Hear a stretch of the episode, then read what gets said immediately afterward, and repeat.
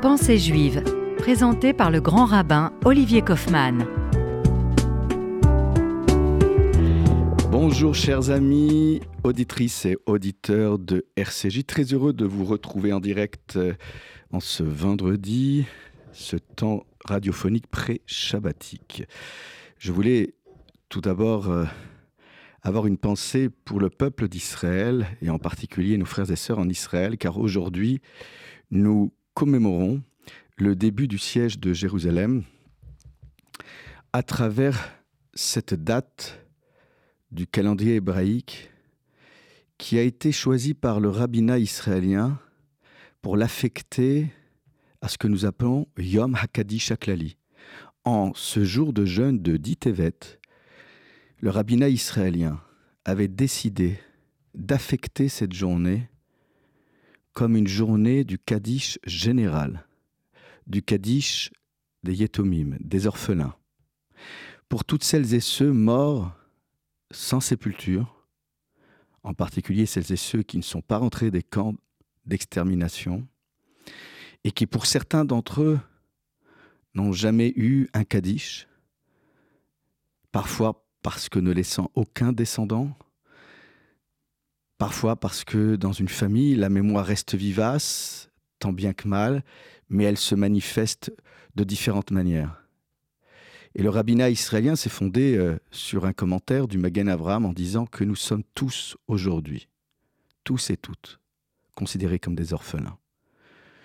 C'était nos parents, cela aurait pu être nos grands-parents, nos frères et sœurs. J'ai une pensée toute particulière pour euh, cet homme qui était une figure emblématique du Pletzel, du centre de Paris et bien au-delà, Milo Adonner, qui est revenu euh, des camps en ayant perdu euh, parents, frères et sœurs. Je pense à toutes celles et ceux qui n'ont pas toujours eu des porte-voix pour faire perdurer leurs cris. Et si nous disons ô terre ne recouvre pas leurs cris, car leurs cris restent vivants en nous, c'est tout simplement parce qu'aujourd'hui nous sommes le prolongement de leur voix. Le rabbinat israélien avait demandé aux familles, aux foyers en Israël d'allumer Ner Neshama, une lumière, posée euh, près de la fenêtre pour que tous les foyers d'Israël soient des lieux de mémoire vivante, faite de chair et de sang.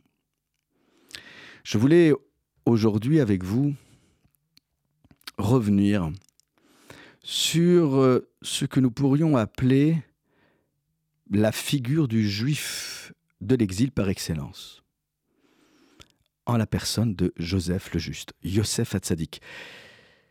Tous les personnages bibliques pourraient avoir ce type de qualificatif, mais il est intéressant de voir que les rabbins ont choisi ce qualificatif pour Joseph parce que précisément, il est resté fidèle aux valeurs ancestrales qu'il avait reçues en son foyer, alors qu'il avait été ballotté d'un endroit à l'autre, trahi, vendu, jeté en prison. Un vulgaire esclave hébreu qui croupit en prison et qui se retrouve du jour au lendemain confronté au pouvoir royal en la personne de Pharaon. C'est un homme qui a résisté à toutes les passions, à toutes les sollicitations du monde ambiant, et qui n'a pas sombré dans l'écueil du juif de cour. Il n'est pas impressionné par Pharaon ce n'est pas pour autant qu'il ne manifeste pas des signes de respect à l'endroit du pouvoir politique qu'il incarne. C'est bien là toute la différence. Le respect des autorités sans sombrer dans une forme d'obséquiosité euh, qui ne nous amène à rien. Ah, les maximes des pères sont dures à l'endroit euh, de ceux, et en particulier les rabbins de l'époque, qui pourraient euh, euh, céder à la tentation d'être un juif de cour. Alors, certes, nous avions des rabbins dans le Talmud qui avaient des discussions très intéressantes avec les gouverneurs romains. Nous avons d'un autre côté un rabbi Akiva qui, lui, n'a pas hésité à soutenir la révolte armée contre Rome à travers Bar Mais ce qui est sûr, c'est que nous avons une ligne, une seule ligne, et qui pourrait être transposable également euh, à tous les juifs du monde entier. Intégration, oui, mais assimilation, non. Et puis le mélange des genres qui parfois euh, ne peut pas être productif dans le cadre de la défense des intérêts de la cause d'Israël et des plus vulnérables parmi nous, celles et ceux qui ne peuvent pas se défendre ou qui sont menacés de par l'environnement dans lequel ils évoluent. Alors Joseph le Juste, c'est celui qui résiste à toutes les sollicitations et à toutes, je dirais, les tentations euh, raison de son charisme, de la beauté physique euh, dont parle la Bible. Nous avons un Joseph qui fait preuve donc euh, d'une forme à la fois de stoïcisme, de volontarisme, qui ne cède pas aussi à la tentation du repli identitaire. Il coopère, il tend la main, sans pour autant, encore une fois, céder, sans pour autant transiger avec ses principes. Lorsque nous regardons attentivement euh, le parcours de Joseph à travers euh, le texte narratif et les commentaires qui s'y prêtent, sans prétendre être exhaustif à ce sujet, il y aurait un grand nombre de choses à dire. Je voudrais attirer votre attention sur quelques points saillants du texte à l'endroit de Joseph. Rappelez-vous, lorsque euh, le texte nous dit Vayave Yosef et Dibatam c'est dans le début de Vayeshev, dans le livre de la Genèse. Joseph rapporta des propos négatifs au sujet de ses frères. Et il les rapporte au père, à Jacob. Il va donc euh, rapporter à son père un descriptif euh, de la famille, de la fratrie. Euh, Joseph prend à cœur ses responsabilités. Rappelons-nous que le texte dit qu'il a appris le métier de berger à ses frères. Et il est pour ce sujet condamné par les commentateurs. Mais il est intéressant de noter que Rabbi Yehuda Arié Leib de Gour, né en 1847, décédé en 1905, le troisième Anmour de la dynastie de la Chassidoute de Gour, dans son commentaire sur le Pentateuque intitulé Sfat Emet, nous éclaire de manière différente à ce sujet. Il est évident, dit-il, qu'on ne peut pas qualifier Joseph le Juste de Baal Lachonara. On ne peut pas le faire entrer dans la catégorie des personnes qui font de la médisance. C'est beaucoup plus subtil, c'est beaucoup plus nuancé, ce qui n'enlève en rien sa responsabilité et qui ne minore pas le fait qu'il est euh, quand même tensé par son père, et nous y reviendrons. Joseph le Juste, Yosef Hatzadik, puisqu'il est qualifié comme tel, nous ne pouvons pas éluder la question euh, des propos négatifs.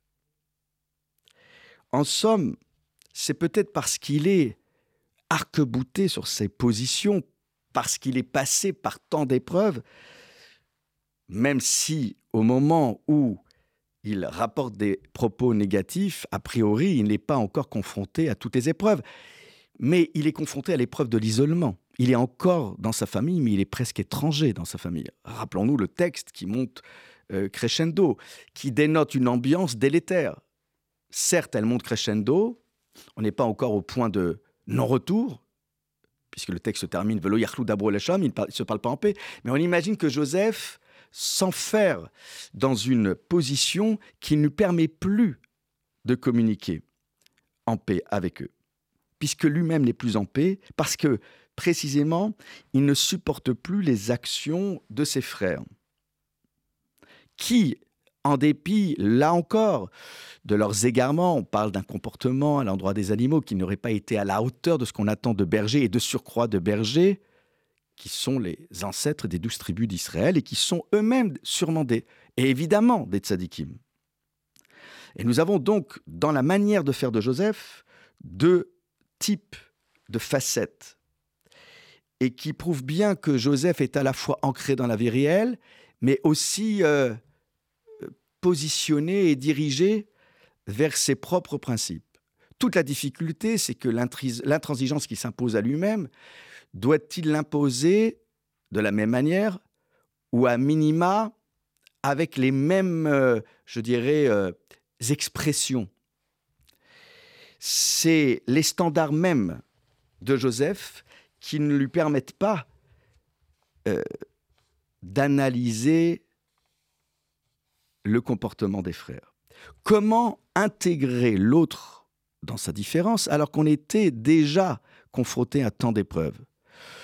Comment accepter que l'autre puisse euh, avoir un comportement inadéquat alors que on s'impose déjà ou on nous impose des standards de vie très élevés C'est à ces questions que je me permettrai de répondre dans quelques instants, juste après la pause musicale rafraîchissante. A tout de suite.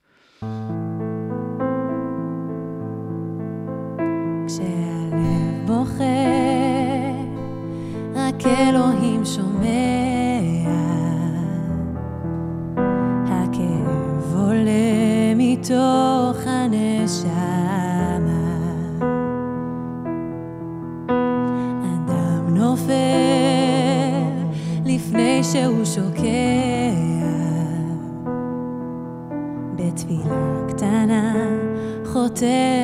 at my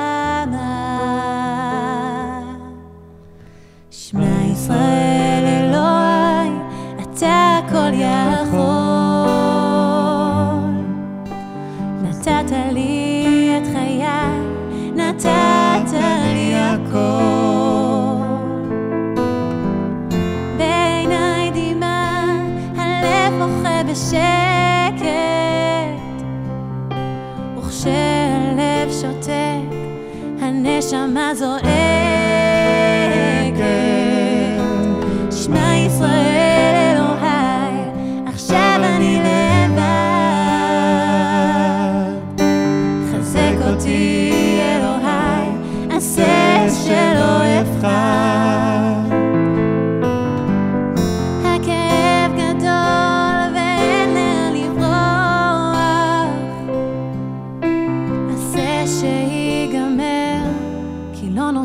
Barbie Coa.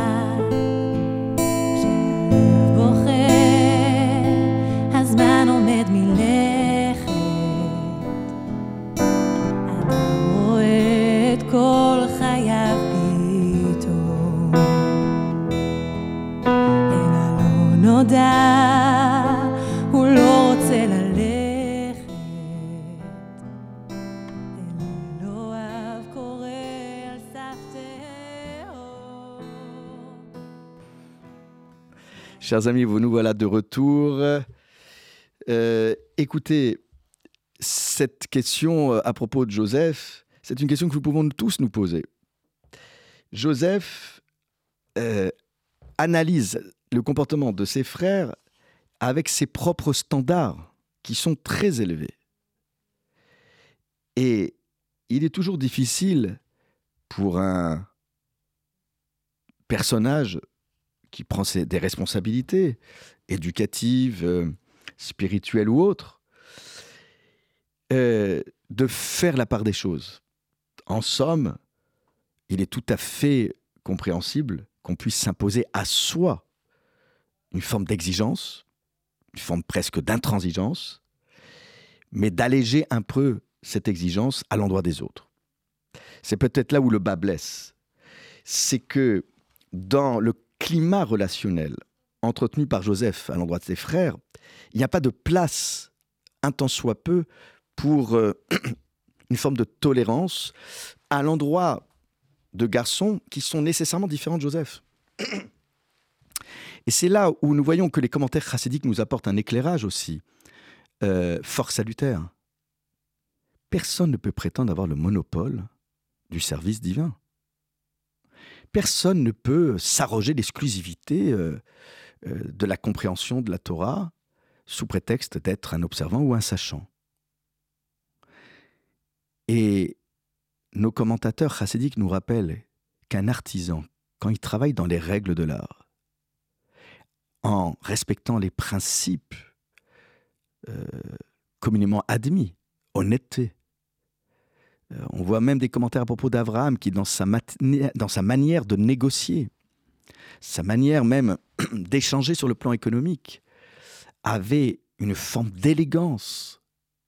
Cette élégance, nous devons la retrouver, non pas juste dans notre assiette lorsque nous mangeons cachère, mais nous devons la retrouver dans notre façon d'être, dans notre façon de parler. Et Joseph, évidemment qu'il a cette exigence, et nous le comprenons bien. Mais au-delà des apparences de frères bergers, il aurait pu aller chercher aussi, pour pouvoir mieux déceler en eux, ce qui pouvait le réconcilier avec ses frères. Des frères qui n'avaient peut-être pas les mêmes exigences que Joseph, mais qui d'une certaine manière avaient des exigences dans d'autres domaines, ce qui leur donnait la prétention légitime d'être appelés Eved Hashem, serviteur de Dieu, comme Joseph. En somme, ce n'est pas parce que je ne travaille pas selon les mêmes standards que je ne peux pas prétendre comme toi être un serviteur de Dieu. Et c'est cela, en somme, ce que Jacob lui-même va dire à son fils Joseph. Il lui dit de partir s'enquérir du bien-être de ses fils, mais il lui dit en conclusion, va chiveni davar, rapportement des nouvelles. Comme si Jacob avait vraiment besoin de nouvelles à propos de ses fils qui étaient allés faire paître le troupeau près de la ville de Shrem de Naplouse. Et un, autre commentaire chassidique, le Beth Halevi, nous dit que Vashiveni, c'est l'expression de Teshuvah, de repentir. En fin de compte, de réviser ta position. Revisite ta position. Laquelle? Davar. Davar, qui est l'acronyme de Dibara. Les propos négatifs que tu as pu tenir au préalable, je voudrais que tu puisses les transformer. Je voudrais que tu puisses revisiter ta position renouveler ton regard qui était peut-être non pas biaisé, mais trop exigeant avec tes propres standards pour euh, trouver un point, un point d'excellence. Chaque être a un domaine d'excellence. Le grand rabbin Ezri me disait souvent que pour ressembler à Dieu, il faut cultiver l'excellence. C'est cette excellence-là à laquelle prétend Joseph et qu'il peut y prétendre de manière légitime. L'excellence qu'il cherche en ses frères n'est peut-être pas identique à celle qu'il entretient lui, mais elle est sûrement émergente ou, je dirais, euh, en quantité euh, peut-être infétinissimale, mais peu importe, dans un autre domaine. C'est cette excellence qu'il faut chercher dans chacun. Eh bien, en somme, l'ironie de l'histoire, c'est que ce regard renouvelé, Joseph va le travailler de manière intensive au moment même où il se retrouvera en Égypte. Parce que dans cette Égypte où euh, la matière est plus forte que la spiritualité, il va falloir tendre l'oreille en direction d'un monde qui n'est pas idéal, une réalité qui n'est pas celle à laquelle prétend euh, Joseph, mais il y est. Il est au cœur de l'Égypte, au cœur de ses turpitudes, au cœur de ses mœurs qui sont aux antipodes de celles qu'il a pu euh, euh, vivre auprès de ses parents.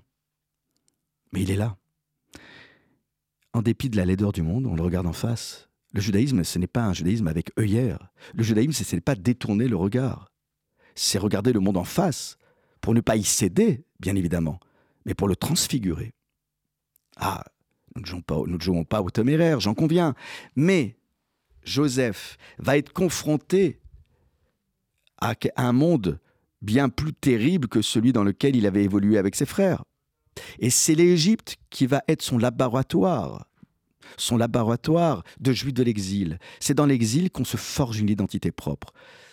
Pas toujours entretenue, heureusement pour nous, par opposition à, parce que ça serait euh, quelque peu réducteur, mais une identité qui se nourrit des autres pour mieux mettre en valeur ses propres euh, racines ancestrales. C'est tout cela que Joseph comprend, ce qui ne l'empêche pas de faire jaillir le divin au cœur du profane. Regardez, il sort de prison.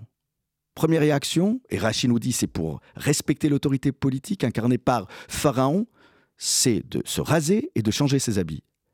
Mais ce n'est pas parce qu'il se retrouve devant Pharaon qu'il devient un juif de cour et qu'il courbe les chines. Il interrompt le discours de Pharaon qui est obséquieux, qui lui envoie de tas de compliments, disant il n'y a que toi qui peux interpréter mes rêves, tous les autres sont des incapables. Il met sur un piédestal Joseph en euh, pointant du doigt ses conseillers qui sont présents dans la salle. Mais Joseph dit Biladai, ce n'est pas moi. Hachem, c'est Hachem, c'est Dieu. Et il va répéter à sept reprises le nom de Dieu, Elohim, pour amener Pharaon, et c'est le comble, ce Pharaon qui n'est pas censé connaître le Dieu des Hébreux, le Dieu d'Abraham, Isaac et Jacob et les autres, à le pousser à lui-même, à un moment donné, prononcer le nom de Dieu. Chacun restant à sa place. Voilà ce que c'est être juif d'exil. Voilà ce que c'est être, à l'instar de Joseph le Juste, un juif qui ne s'ignore pas, qui respecte les autres, mais qui s'impose avec dignité, fermeté et bienveillance. Mes chers amis, je vous souhaite un Shabbat Shalom, paix sur le peuple d'Israël, en diaspora et en Israël, paix dans toute la région autour d'Israël, paix pour l'humanité. À très vite. Shabbat Shalom.